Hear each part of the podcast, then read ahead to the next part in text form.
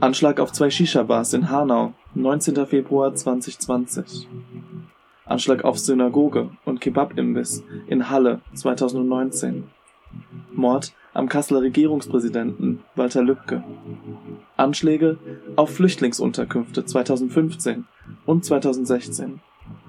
Messerangriffe auf Politiker 2015 und 2017. Anschlag im Münchner Olympia Einkaufszentrum 2016. Die Mordserie des NSU. Brandanschläge und Überfälle Anfang der 1990er Jahre. Seit 1990 wurden in Deutschland mindestens 169 Menschen Opfer rechtsextremistisch motivierter Morde. Andere Quellen gehen von weit höheren Zahlen aus. Aber nur knapp die Hälfte der Fälle wird demnach von den Behörden als politische Gewalt anerkannt. Das ist Dick und Schwul, der Podcast. Wir sind Denise und Dominik. Wir haben jede Menge Meinung und sind hier, um mit euch gemeinsam Klischees zu knacken. Damit wollen wir die Menschen und deren Geschichten hinter den Vorurteilen hervorholen.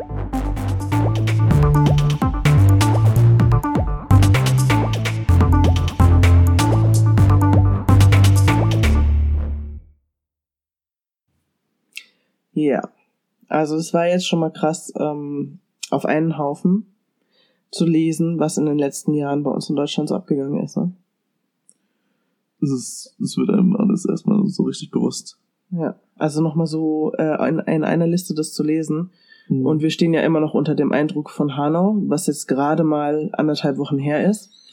Während wir das aufnehmen, ja. ist es sogar erst eine Woche her. Ja. Ähm, äh, wie hast du die Zeit danach erlebt? Ich war so ein bisschen in Schockstarre. Ja, kann ich tatsächlich auch so sagen. Ich, ich raff das einfach nicht, dass in unserem Land sowas passieren kann. Ja, es ist, es ist, das Problem ist, es ist nicht mal überraschend. Es ist nicht mal überraschend, aber es trifft einen trotzdem mit so einer Wucht, dass es in deinem Umfeld passiert. Guck mal, Hanau ist von uns 30 Kilometer entfernt, mhm. ja. Ähm, das ist nicht irgendwo in Berlin. Weißt du, für uns ist Berlin immer so andere Welt, ganz weit weg und ähm, was da passiert, betrifft uns nicht, aber ja, es ist sehr nah und es ist gerade für mich, die ich selber Muslimin bin, sehr eindringlich gewesen. Ich habe echt tagelang geheult. Ähm, ich habe viel drüber nachgedacht und es war mir dann auch ganz wichtig, dass wir, wir haben ja schon lange geplant, dass wir über Rassismus mhm. sprechen wollen, dass wir da jetzt wirklich uns mal hinsetzen und was dazu sagen. Ähm, ein Thema, ja. ja, es ist auf jeden Fall ein Thema, wo uns schon beim Vorgespräch das Wasser in den Augen stand, mhm. weil es ähm, einfach schwer ist, darüber zu sprechen ähm, oder den Hass zu verarbeiten, der so in unserer Gesellschaft wirklich seine, seine Mitte gefunden hat. Ähm, anders kann man es nicht sagen. Es geht hier nicht mehr nur um Glatzköpfe, die im Osten durch die Gegend rennen nee, und nicht. Ausländer ähm, jagen. Es geht um Leute, die in der Bank arbeiten genau. und äh, in Anzügen die gleichen Meinungen vertreten.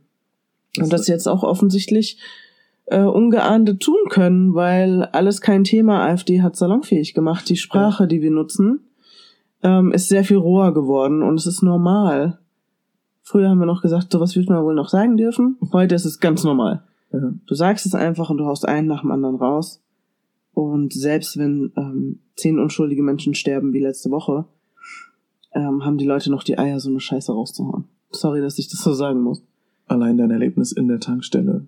An demselben Tag noch. An dem Tag, Stunden später. Ja. Es ist, da ist doch noch alles so frisch, da kann man doch, das kann man, oh. Ja, für alle, die äh, nicht mitgekriegt haben, was ich ähm, auf Instagram schon erzählt habe, ähm, ich hatte es am Morgen danach, am Morgen danach im Auto gehört, bin tanken gegangen, habe an der Tankstelle die die Nachrichten gehört, habe dann getankt, bin rein und habe gehört, dass der gleiche Radiosender dort lief und habe zu der Dame, die in der Tankstelle arbeitet, gesagt, dass ich es einfach nur krass finde und dass ich gerade total geflasht bin. Und sie meinte, es geht ihr auch so, ganz, ganz schlimm, dass jetzt hier Nazis durch die Gegend laufen und andere ermorden. Aber man solle es ja auch so sehen, von der anderen Seite, ähm, sie meinte wohl Menschen mit Migrationshintergrund oder eingewanderte oder geflüchtete Menschen, wäre es ja genauso schlimm. Ähm, die werfen die Bomben auf die Deutschen. Und ich stand da und war fassungslos, weil ich so dachte, was? Wann hat das letzte Mal jemand eine Bombe auf uns Deutsche geworfen?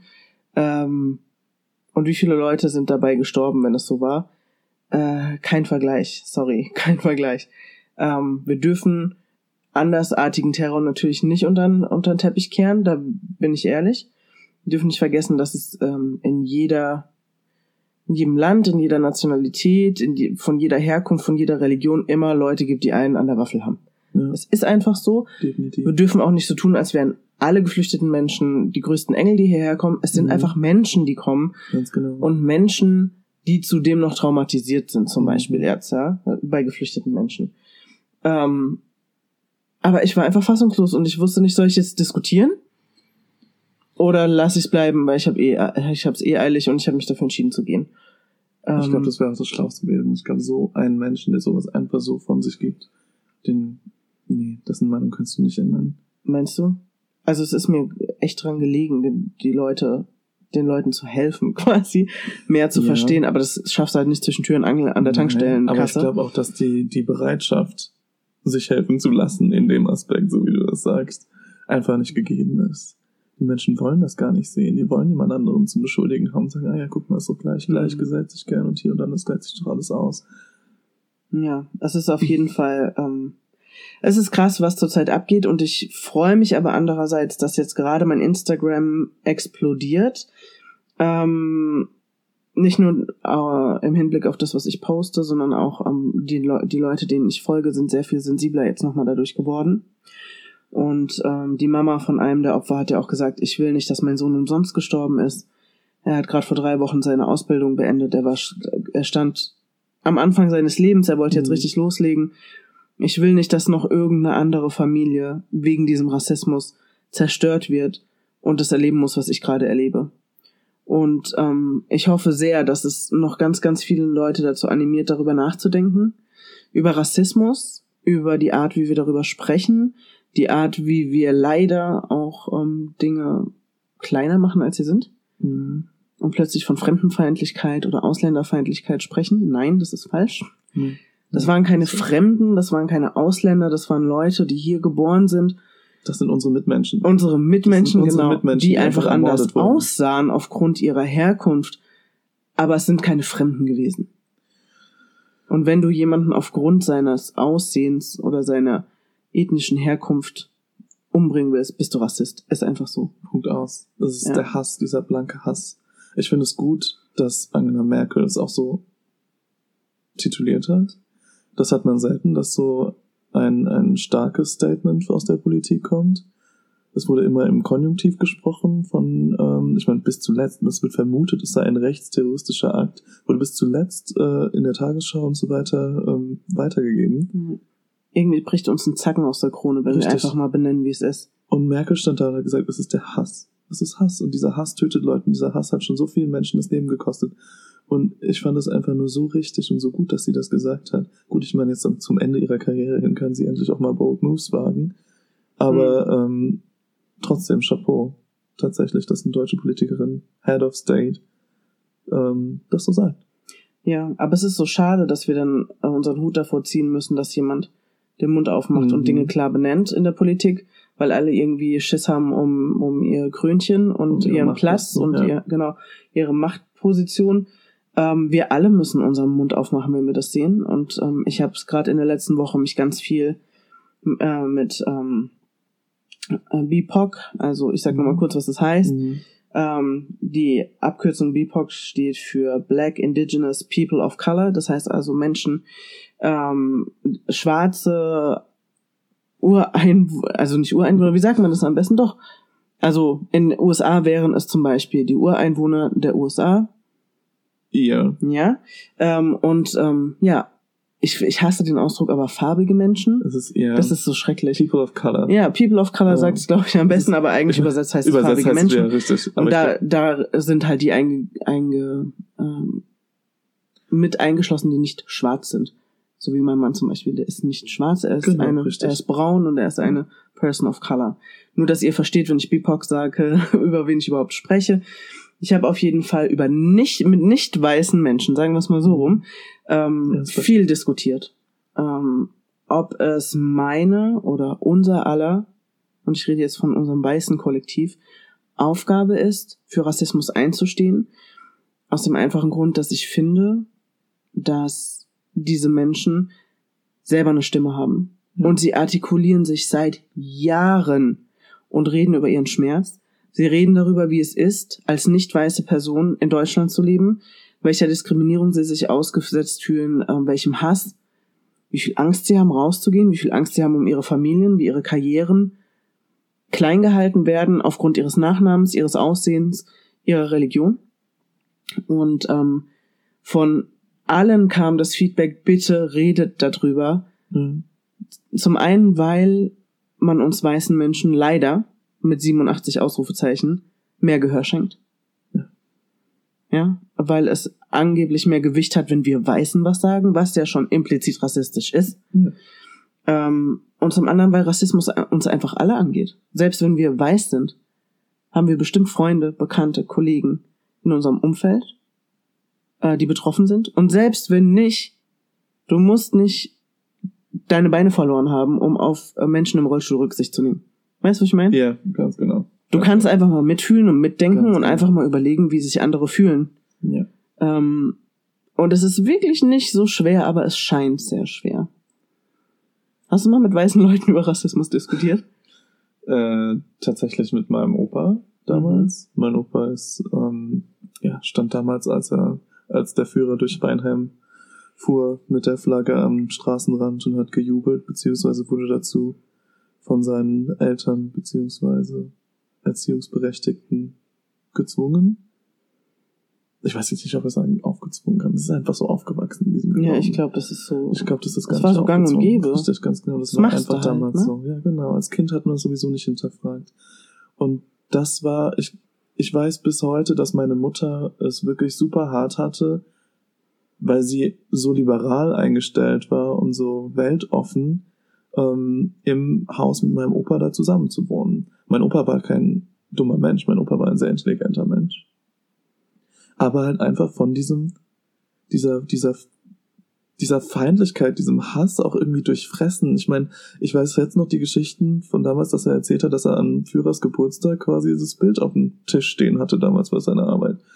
Das ist, das ist, Das ist einfach, krass. ich schüttle gerade den Kopf Ja. ungläubig. Ja, es Ja. ist ähm, krass, dass er dafür auch bekannt war und dass er auch das die ganze Zeit noch so hat raustragen können, ohne davon von der Gesellschaft ver verurteilt zu werden. Mhm. Ich hätte ihn sofort verurteilt. Ich meine, damals war er mein Opa, okay, cool. Er hat mir auch gesagt, okay, ja, Hitler ist irgendwann durchgedreht und es ging dann einfach gar nicht mehr, Menschen umzubringen. Nein, aber Hitler war ja auch nicht nur schlecht.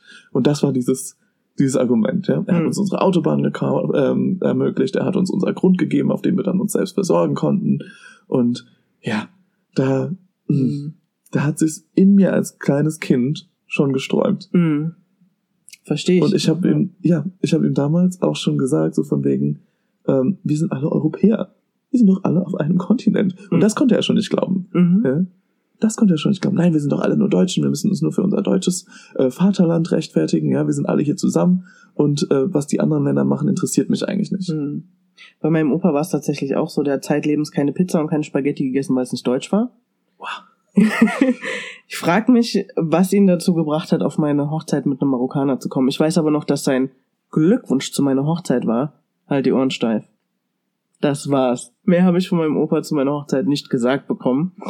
Ähm, er hat äh, nie was gegen ihn offiziell gesagt, aber ich weiß, dass er schon so seine Ressentiments hatte. Und das Mhm. ist, ähm, ja, sowas zieht sich einfach durch deutsche Geschichte durch. Ja. Und ich Das glaube, in jeder Familie gibt es jemanden. Ich meine, mein Onkel ist ja Amerikaner, auch eine Person of Color. Also nicht mein Onkel, die beiden sind nicht verheiratet, Mhm. meine Tante und er, ähm, aber haben ein gemeinsames Kind. Und das war damals wirklich meine, meine Omi, mein Opa, die haben dann auch gesagt, die gehören doch nicht zu unserer Familie. Was willst du eigentlich mit denen zu tun haben? Oh mein Gott. als meine Mutter sie damals zur Konfirmation äh, meiner Schwester eingeladen hat, habe ich nur diese Blicke gesehen, ja, als sie dann ähm, mit, mit meinem Onkel beziehungsweise ich sag Onkel, ich sag immer Mhm. Onkel, das Ja, ist ist mein okay. Onkel einfach, ähm, aufgetaucht ist, Hm. weil meine Mutter einfach schon immer gesagt hat, es ist doch mir total egal, wo jemand herkommt. Hm. Es ist total egal, was jemand macht. Es sind alles Menschen. Ja? At Ja. the end of it, we're all human. Ja. Und es ist scheißegal, wo du herkommst, was du machst, wen du liebst. Es ist einfach scheißegal. Mhm. Und ich bin nur so dankbar darum, dass ich so aufwachsen durfte. Und deswegen bemitleide Mhm. ich, ja, deswegen bemitleide ich die Menschen, die mit diesem Gedankengut auch heute noch rausgehen. Wenn ich mir angucke, dass in Hamburg unter, also die unter 30-Jährigen trotzdem noch mit 2,5 Prozent, glaube ich, äh, die AfD gewählt hat. Unter 30-Jährige. Mhm. Mit was für einem Gedankengut müssen die denn aufgewachsen sein, dass sie nicht hinterfragen, was, was die Menschen da sagen? Hm. Ja, leider kenne ich ähm, aus dem Dorf, in dem ich aufgewachsen bin, auch äh, einige Nazis, die da auch wirklich dazu stehen, dass sie Nazis sind, ähm, mit denen ich auch schon richtig schön Stress hatte. Und bei dem einen von denen äh, habe ich auch Hausverbot, weil ich mit einem, sorry, dass ich es so sagen muss, ich zitiere ihn, Kanaken verheiratet bin. Ähm, nicht, dass ich zu ihm nach Hause wollte, aber er hat es offiziell ausgesprochen, dass ich unten durch bin, weil ich mit einem Kanaken verheiratet bin. Und ähm, die haben auch Kinder jetzt. Die sind im Alter meines Sohnes. Und ich war auf der Taufe einer Freundin, wo die leider auch eingeladen waren. Ähm, und die Jungs haben einfach miteinander gespielt. Mhm. Und ich dachte, wow, guck mal, wie schön die miteinander spielen. Und wenn der kleine Junge versteht, was seine Eltern für ein Gedankengut haben, in ein paar Jahren, wird Mhm. er mit Anas nicht mehr spielen, Ja. weil er halb Marokkaner ist. Und das ist so, ich saß da, ich hab fast geheult, weil ich so dachte, Mhm. dieser arme Junge, Ja. der das jetzt von zu Hause mitkriegt, da. Und ich hoffe wirklich, dass er sich davon emanzipieren kann. Wir haben ja vorhin schon mal drüber geredet, ähm, wir können entlernen, was wir in unserer Kindheit mitbekommen haben von zu Hause. Mhm. Wenn wir selber lernen zu denken, dann dürfen wir auch ent entlernen, was unsere Eltern uns eingetrichtert haben. Das gilt für jeden Bereich. Aber gerade in dem Bereich hoffe ich, dass er wirklich irgendwann sich seinen Eltern entgegenstellt und sagt, nein, so will ich nicht leben. Und ähm, Ja. Kinder rebellieren ja gerne gegen ihre Eltern, deswegen hoffe ich einfach, dass er da genau das seine Art der Rebellion werden wird. Aber das ist doch Ähm, schon hart. dass Dass er du das- dieses, dieses Kind ist doch dann, wenn es wirklich sich nicht davon ähm, impfen lässt, von diesem Gedankengut, Mhm. wird es doch schon die ganze Zeit nur ein Leben voll Kampf vor sich haben mit seiner Familie. Ja. Das ist doch schon ein gestörtes Familienverhältnis, das vorprogrammiert ist. Mhm. Im Prinzip zerstört Hass doch im Prinzip noch alles. Ja, Das zerstört alles. alles. Ganz klar. Und ähm, ja, wie wir halt jetzt sehen, zerstört es nicht nur Familien, sondern ganze Leben. Ja. ähm, wenn Worten Taten folgen. Und es ist nun mal so, dass ganz viel, ganz viel hasserfüllte Rhetorik durch die Politik geht, durch die Mhm. sozialen Medien.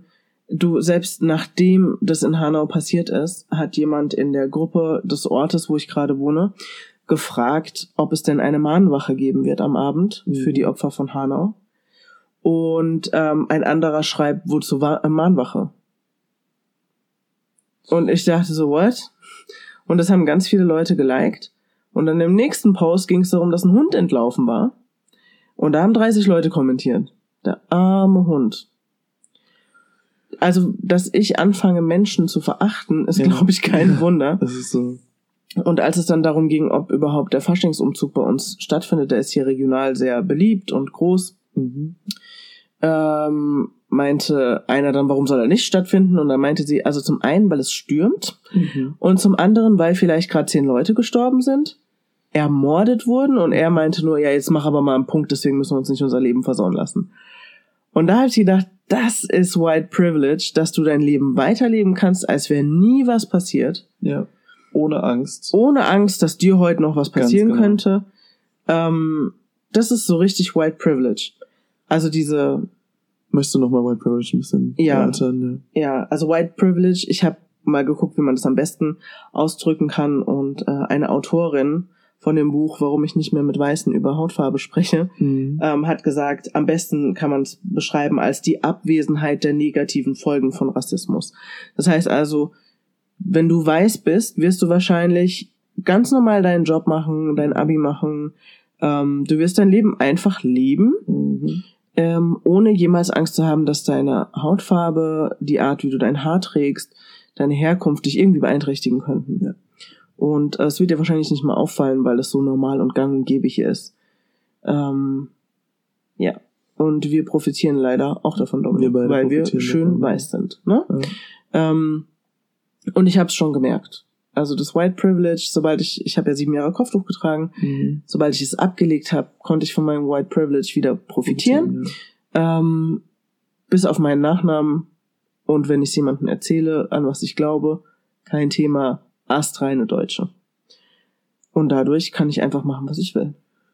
Und in den sieben Jahren mit Kopftuch, als man mich als Türkin gelesen hat, Mhm. konnte ich das nicht. Mhm. Und diesen Unterschied zu erkennen, sehe ich heute als sehr, sehr wertvoll für mich an, weil ich mich reinversetzen kann, wie beschissen das ist, wenn du immer wieder darauf reduziert wirst, wo du herkommen könntest, Mhm. an was du glaubst und so weiter. Es ist wirklich. Ich glaube, diese Leute, Mhm. Die damit gar keine Erfahrung haben, denen würde ich mal wünschen, dass sie wirklich in ein Land gehen, wo sie einfach mal rassistisch angegangen werden, damit sie spüren, wie es sich anfühlt. Ja. Wie wir sagen am Anfang schon, schon die ganze Zeit, wir müssen uns in Leute reinversetzen. Ja, wir müssen und lernen, es uns ist wirklich nicht so schwer. Und trotzdem, wenn ich mit weißen Menschen, wenn ich weißen Menschen versuche, Rassismus näher zu bringen und ihnen ihr White Privilege zu erklären, Ja. kommt immer wieder, ja, aber. Ja, aber wenn ich keine Braids äh, tragen darf, weil ich weiß bin, dann dürfen äh, People of Color aber bitte auch keine glatten Haare machen. Wo ich gar nicht weiß, wo ich anfangen soll. weil ich so denke, okay, es gibt sowas wie kulturelle Aneignung zum einen. Zum, äh, zum anderen ist es so, dass People of Color, die sich Cornrows flechten oder Braids machen, ähm, einfach diskriminiert werden aufgrund dessen und deswegen nicht zur Arbeit kommen dürfen mit solchen Hairstyles, ja. Wenn du deswegen diskriminiert wirst oder weil du ein Afro trägst, Mhm. fängst du an, deine Haare zu glätten, Richtig, ganz genau. weil du Ja. sonst hier überhaupt nirgendwo hinkommst in dieser Gesellschaft. Und das Leuten zu erklären, ähm, dann kriege ich Nachrichten, ja, aber meine äh, schwarzen Freunde, die finden das total cool, wenn ich Braids mache. Okay.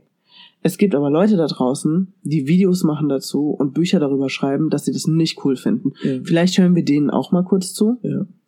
Ja, also es ist nicht so schwer, wenn wir endlich mal anfangen würden zuzuhören und nicht mit unserer White Fragility, also diese weiße Zerbrechlichkeit, ähm, dass wir ähm, direkt so eine abwehrende und eine aggressive Reaktion an den Tag legen, wenn uns jemand mit unserem eigenen Rassismus konfrontiert, Mhm. weil wir sind nun mal, wir sind nun mal verblendet hier. Wir sehen ganz Mhm. oft die eigenen rassistischen, internalisierten ähm, Aussagen nicht, die wir treffen. Oh, ich auch. Ja, das merke ich Tag für Tag. Da habe ich einen Gedanken und denke, wow, Dominik, das war richtig rassistisch gerade. Hast du das gerade wirklich gedacht? Vor allem an Bord. Hm. Ne? Ich meine, wenn du sowieso den ganzen Tag Menschen über den Weg läufst, ja, von überall her, und dann auf einmal so generalisierst in Mhm. Gedanken, dann denkst du auf einmal, halt, stopp. Das kam gerade wirklich aus deinem Kopf. Ja. Aber das ist, was ich immer sage, der erste Gedanke ist der, den die Gesellschaft dir einprägt. Und der zweite ist dein eigenes Denken. Es ist gut, dass du noch den zweiten Gedanken hinterher hast, Ja. wo du denkst, ja, Dominik, Moment mal. Ja, richtig. Und ich habe es auch ganz oft, ich habe so viele, das fällt mir, je älter ich werde, desto mehr fällt mir das auf, wie viele Ressentiments es gegenüber anderen ähm, Nationalitäten auch hab. Mhm. Ja, und wie krass das auch in unsere Gehirne gepflanzt Ja, ist. ja. Polen klauen. Doch logisch. Ja, das kommt mir alles Marokkaner nicht so dealen. vor, ne? Ja. Marokkaner dealen. Das war das erste, als ich mit meinem Mann zusammengekommen bin und mein Vater gesagt hat, ja, ich ähm, habe jetzt einen neuen Freund und ich glaube, das wird was Ernstes. Wir wollen sogar heiraten und ich wollte, dass er ihn kennenlernt. Hat er mir echt danach, obwohl er zwei Stunden mit ihm Kaffee getrunken hat, gesagt, pass bei dem auf, die Marokkaner dealen eh nur. Und ich so dachte, Alter, du hast gerade zwei Stunden mit dem da gesessen, hast gesehen, der geht zur Uni, der studiert, der ist Mhm. richtig, der kann sich richtig gut ausdrücken, der hat kluge Gedanken und alles. Und du kommst mir mit Hasch um die Ecke, ganz ehrlich jetzt? Weißt du so? Ja. Also es ist wirklich schlimm und ich merke das auch, dass ich das gegenüber, gegenüber verschiedenen Nationalitäten habe, dass es erstmal in meinen Kopf schießt und ich mir dann selber sagen muss, so ein Ja, Blödsinn. richtig, ganz genau. Ich verstehe das und deswegen, Dieses Entlernen ist super hart. ja, es ist wirklich schwer, das Ja. zu entlernen, aber wir können das. Ja. Es ist natürlich Wir möglich. schicken Menschen auf den Mond, Mann. Wir können auch entlernen, rassistisch zu sein, weißt du? Und das ist schon wie viele Jahre her? Ja. War das 69? Mein Nee. Gauch irgendwann da. Ich bin Irgendwann sehr, da. ich habe keine Ahnung. Yeah. We had a lot of time to learn Ja. more. Und es ist, wir dürfen nicht aufhören, das zu lernen. Und ähm, ja, ich habe auch so viele Erfahrungen gemacht, wo ich einfach, wo ich einfach danach so im Schock war, mhm. dass Menschen so sein können. Ja. Ähm, also es ist wirklich übel. Ich hatte ja vorhin schon gesagt, ich würde es gerne mal ansprechen. Ich war 18 oder 19 und es war auch Fasching. Mhm. Und die besagten Faschos ähm, aus dem Dorf, wo ich herkomme, waren leider auch auf der gleichen Faschingsparty wie ich und Freunde. Ähm, ich hatte, ich war mit meiner damaligen besten Freundin, ähm, einem Polen mhm. und äh, zwei Jungs aus Eritrea auf dieser Party. Wir hatten Spaß, alles war gut. Ähm, später wurde es dann doch sehr alkoholisiert. Und ähm, ja, einer der Nazis hat ähm, sich mit dem einen der Kumpels angelegt und hat ihm dann gesagt, er soll doch zurück zu seinen N-Wort-Freunden gehen. Und aufgrund des N-Worts ist mein Kumpel halt voll eskaliert und die haben angefangen, sich rumzuschubsen. Ähm, und daraus hat sich dann eine Massenschlägerei entwickelt, wo die uns auf einmal 30 Leute auf uns fünf losgegangen sind. Äh, sogar ich geschlagen wurde, auch von irgendwelchen Weibern ähm, die dann auch auf mich eingedroschen haben und mich als was weiß ich was betitelt haben. Ähm, und die haben uns wirklich durchs Dorf gejagt. Äh, die Polizei kam dann, dann wurden nicht die Nazis festgenommen, sondern die anderen. Ähm, und wurden verhört und haben eine Anzeige gekriegt, weil er hat ja angefangen. Dass der andere das N-Wort zuerst gesagt hat, war irrelevant. Und ähm, es war auf jeden Fall eine chaotische Nacht. Ich habe noch nie sowas erlebt. Da waren Kerle, die sich ihre Kleider vom Leib gerissen haben und auf uns losgegangen sind. Wieso durchgeknallte Tiere. Also wirklich, es war richtig schlimm. Tiere, ja. Und ich weiß noch, am nächsten Morgen waren wir dann alle, ähm, als wir uns alle wiedergefunden haben, das muss man auch mal, wir sind alle quer durchs Dorf gejagt worden, wir haben uns versteckt und wir haben dann morgens uns an der Tankstelle wiedergefunden und ich war von oben bis unten voller Blut. Ich wusste damals nicht, war es mein eigenes oder von irgendjemandem, dem, weißt du, also es war wirklich schlimm. Ich habe drei Tage nicht gesprochen, weil ich so in Schockstarre war. Mhm. Und das war erst der Anfang, das war meine, mein erster Encounter so mit Rassismus, ähm, wo ich wirklich gemerkt habe, ey, fuck, da draußen laufen Leute rum, die haben sie nicht mehr alle. Mhm. Ähm, und ab da durfte ich eigentlich jährlich immer wieder schöne neue Erfahrungen machen was ja auch nicht besser wurde, als ich dann Marokkaner geheiratet habe. Mhm. Ähm, dann, als ich später zum Islam konvertiert bin und mich fürs Kopftuch entschieden habe, ähm, habe ich so viele, ich sag mal, kleine Alltagsrassismen, die sich ja auch irgendwann anhäufen. Ja, irgendwann hast du keinen ja. Bock mehr, dich zu erklären. Ja, das passt es irgendwann. Ja, ähm, ich weiß noch, als ich im Büro gearbeitet habe mit Kopftuch, allein, dass ich da eingestellt wurde, ist schon ein Wunder. Mhm. Weil eigentlich wurde ich, das hat mir der Azubi später erklärt, ein halbes Jahr später, direkt ausgesiebt, weil in meiner Bewerbung ein Kopftuch drin war. Und er hatte den falschen Stapel genommen, um die Leute einzuladen und da war ich drin. Ich war eigentlich im ausgesiebten Stapel. Wie krass. Ja, bin dann aber doch eingestellt worden, weil ich ohne Kopftuch zum ähm, Gespräch gegangen bin und dann mit meinem Chef damals ausgemacht habe, wenn ich einen Monat sehr gut arbeite, dann komme ich mit Kopftuch. Mhm. Bin auch nach vier Wochen hin, hab gemeint so, und bist du zufrieden? Und er hat gemeint, ja, kannst morgen mit Kopftuch kommen. Ich habe also ab da dort bis zur Geburt meines ersten Kindes mit Kopftuch gearbeitet. Und allein, dass die Leute jedes Mal, wenn sie ins Büro reinkommen, bekamen, standen sie halt direkt vor mir, quasi so mhm. Empfang. Und es war immer erstmal, ach, Sie sind die Frau, okay, ich habe was anderes erwartet. Das sagen die dann einfach so ins Gesicht und ich sag so, ja, ich bin die. Wir haben schon ein paar Mal telefoniert, ja, Sie sprechen so gut Deutsch, ja, ich weiß, weil ich Deutsch bin.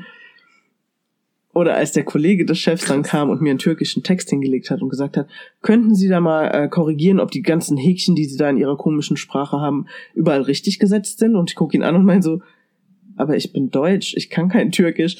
Und er sagte so, ja, aber Ihr Mann ist so, der ist Araber. und er hat sehr langsam dieses Blatt Papier wieder genommen und ist dann sehr konsterniert weggegangen. Und ich dachte so, was ist in deinem Kopf los? Also erstens mal, frag mich vielleicht ja, richtig, höflich. Ganz genau. Zweitens, was, was komische Sprache, ja? Ja, richtig. Drittens, äh, nicht jede, die Kopftuch trägt, ist Türkin und du kannst nicht eine Religion gleichsetzen mit einer Nationalität. Nationalität ja. Aber das, das wird so, hier heutzutage äh, häufig gemacht hier. Ich habe so darüber ja. lachen müssen, aber ja. im Grunde ist es so traurig. Ja. Es ist so, so traurig. Und ich sag dir, ich kann dir so viele äh, Sachen aufzählen, wie ich auf der Straße beleidigt wurde, wo mir scheiß Kopftuch hinterhergerufen wurde, wo auf dem Spielplatz ähm, die Eltern ihre Kinder von meinem Sohn weggezogen haben, als sie gemerkt haben, ich bin die Mama. Ja. Ähm, ich weiß noch, als meine Mutter mit meinem Sohn hier im Dorf im Kinderturnen war ähm, und ich habe gearbeitet und kam erst später nach. Und da war eine neue Mutter, die mich bisher noch nicht gesehen hatte. Und ich komme rein und die schreit durch die ganze Halle, wer ist denn das? Und dann hat die Trainerin nur ganz leise gesagt, das ist die Mama vom Anna. Könntest du bitte nicht so reden? Weil die nicht fassen konnte, dass so eine Frau, die dann offensichtlich gerade kein Kind an der Hand hatte, einfach in die Turnhalle reinkommt. Die hat vor Angst, so, weißt du? Wo ich so dachte, Leute, chillt mal, Ja, was ist los mit euch? Und das war auch der Grund, warum ich dann, ähm, als mein Sohn in den Kindergarten gekommen ist, das erste, was ich gemacht habe, war am Elternabend zu sagen, ich hätte gerne einen Sonderelternabend, ich würde gerne einen Vortrag halten. Und dann haben wir uns auch außerhalb des Kindergartens nochmal getroffen. Es sind auch wirklich fast alle gekommen von den Eltern und habe einen Vortrag gehalten über antimuslimischen Rassismus Mhm. und habe mal von meinen Begebenheiten hier im Dorf, in dem ich jetzt bald fünf Jahre lebe, ähm, erzählt, wie es Mhm. war, mit Kopftuch hier ins Dorf zu kommen, in diese Gemeinde und dass man mich nicht grüßt, wenn ich zum Bäcker gehe Mhm. oder mir unterstellt, ich wäre aus dem und dem Land und ob ich überhaupt Deutsch könnte und Mhm. wie das auf dem Spielplatz für mich war und so weiter. Und die Leute waren sehr, sehr betroffen. Seitdem sind alle sehr, sehr freundlich zu mir. Mhm. Aber es ist halt einfach, ja, wenn du nicht den Mund aufmachst und es adressierst und die Leute dazu bringst, sich zu schämen, dann passiert gar nichts. Stimmt, ja, genau, das ist das, ja.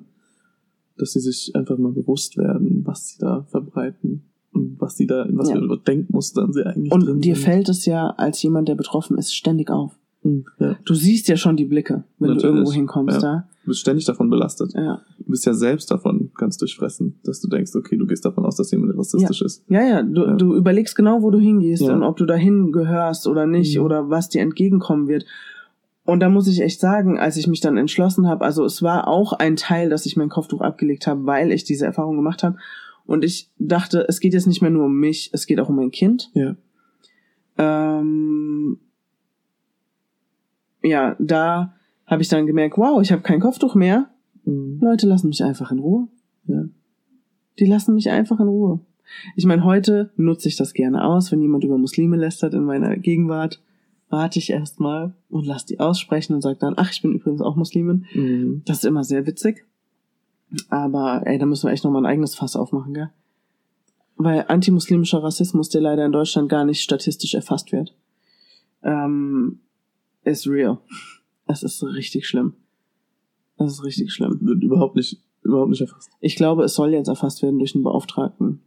Es Wow. wurde eine Petition gerade letzte Woche Ja. endlich mal Mhm. ähm, voll bekommen quasi. Sieben, seit 2018 war die Petition online und es haben 67.000 Leute, glaube ich, unter anderem ich auch dafür unterschrieben, dass es endlich einen Beauftragten gibt für Islamfeindlichkeit und rassistische Übergriffe.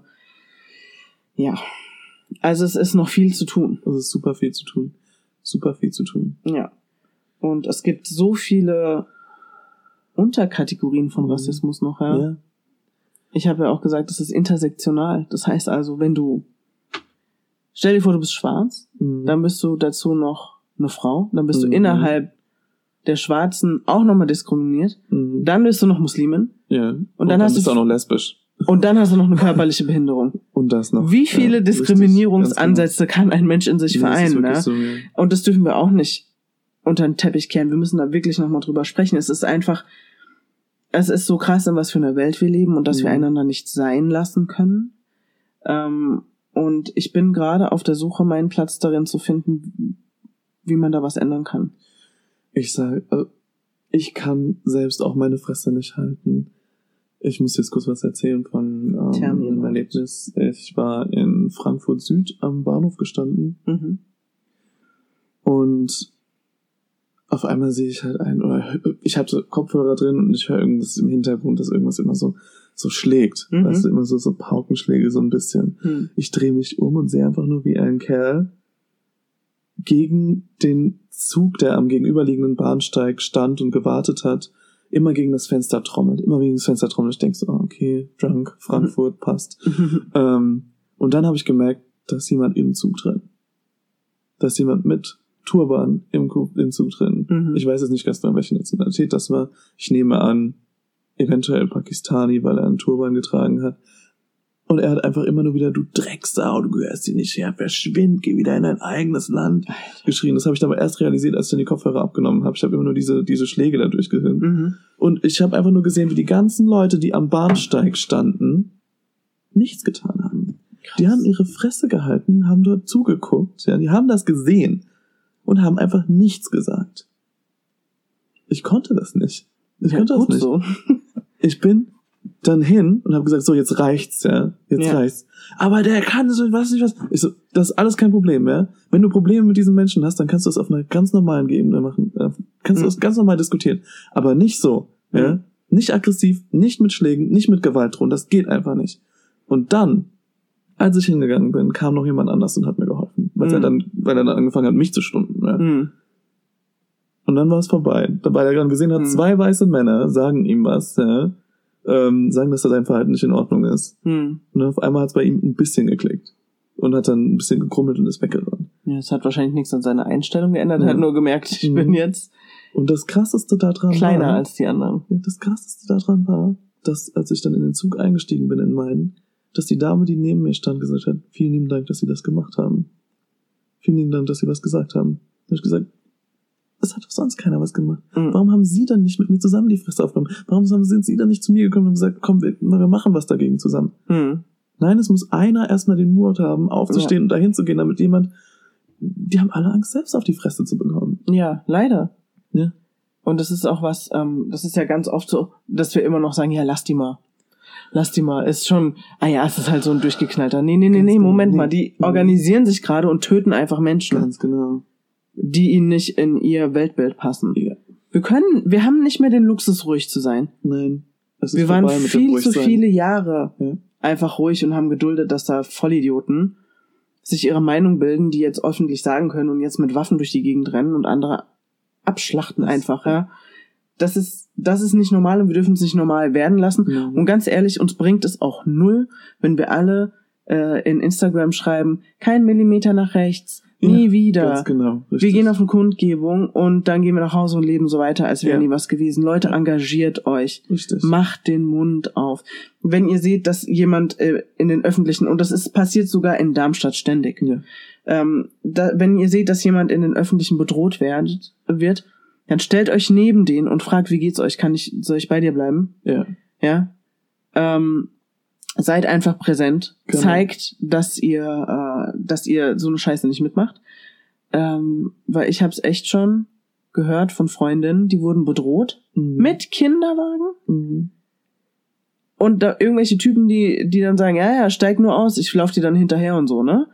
Und keiner macht seinen Mund auf. Keiner macht seinen Mund auf. Warum nicht? Ja, okay, du hast Angst, aber da um dich rum sind bestimmt noch zehn andere, die dich unterstützen würden. Richtig. Und sprich die Leute an und sag, hören Sie, wir können das, genau, Ja. wir können das so nicht lassen, aber ich bin, ich fühle mich nicht stark genug, dafür können wir bitte zusammen dahin gehen. ja. Ja. Also seid nicht leise, seid solidarisch, wenn ihr seht, dass Ungerechtigkeit passiert. Zeigt Leute an. Es ist so. Ja. Zeigt sie an. Und- ist, wenn ich mir vorstelle, ich als Schwuler, ja, als selbst, selbst Teil einer marginalisierten Gruppe, ja. Wir müssen doch zusammenrücken, ja. Ja. Gerade dann müssen wir auch zusammenschreien und nicht sagen, ah, okay, ja, es interessiert mich ja nicht, ja. Es ist, ich habe letztens gerade einen so tollen Text gelesen. Es ist scheißegal, ob du in einer Gay-Bar sitzt oder ob du in einer Shisha-Bar Mhm. sitzt. Das ist ein sogenannter Safe Place für dich. Hm. Ja, da drin fühlst du dich sicher, weil du da sicher sein kannst, dass du so akzeptiert bist, wie du bist. Lass uns doch einfach zusammen die verschiedenen Safe Spaces zusammenlegen, ja. Ob es jetzt Schwulenbar ist, Shisha-Bar, scheißegal. Rückt alle zusammen, Ja. helft euch gegenseitig, um euch gegen diesen, diesen Rassismus, gegen diese, diese Feindlichkeit, gegen diesen Hass endlich wehren zu können. Mhm. Es ist scheißegal. Ja, und ihr dürft auch nicht vergessen, Leute, Nazis sind nicht nur gegen Leute, die anders aussehen als, Ja. als wir. Nazis sind frauenverachtend, Ja. schwulenverachtend. Mhm. Äh, was haben wir noch alles Schönes im Angebot? Die sind eigentlich gegen alles, wofür unser Land auch steht, für die Freiheit sein zu dürfen, wer man, ist. ja. Ja. Ähm, es sind nicht nur Juden verbrannt worden im Dritten Reich. Nein. Es wurden auch Homosexuelle umgebracht. Ja. Ähm, jeder, der irgendwie was geglaubt hat, was nicht in den Rahmen gepasst hat, je, genau. Leute, die behindert waren. Mhm. Ähm, das dürfen wir niemals vergessen und dieses Gedankengut ist heute immer noch da. Wenn du eine Frau bist, die ihren Mund aufmacht, bist du bei denen unten durch. Ja. Du gehörst an den Herd und du machst stramme äh, deutsche Kinder. Und mehr ist nicht deine Aufgabe. Und das ist leider auch heute noch so. Ja. Und wir dürfen nicht so tun, als ginge es nur um eine Gruppe, die uns ja nicht betrifft. Und da hilft es auch nicht zu sagen, ich bin nicht rassistisch, ich habe ja schwarze Freunde. Ah, ah. Das, das befreit dich nicht davon. Nein. Nein. Das Jeder von uns befreit hat, dich ist, nicht ist, ist in diesem Gedanken gut aufgewachsen. Jeder von uns, also keiner von uns kann leugnen, dass wir, dass wir darin nicht gebadet sind, quasi. Ja. Das Einzige, was wir tun können, ist, wir können uns dagegen aussprechen. Wir können sagen, nein, das stimmt so nicht. Wir können versuchen, diese, dieses erlernte Wissen einfach oder dieses erlernte Gut von uns wegzudrücken Mhm. und, und versuchen jeden Tag aufs Neue, ja, einfach nur Liebe zu sehen. Ja, das außen. ist so, so schwierig. Es ist wirklich, also ich, ich merke ja selber, ich würde am liebsten Wochen und Tage nur in meiner Wohnung hier verbringen, Mhm. weil ich nicht raus will und mich mit den Leuten befassen will, weil es mich Mhm. so anstrengt.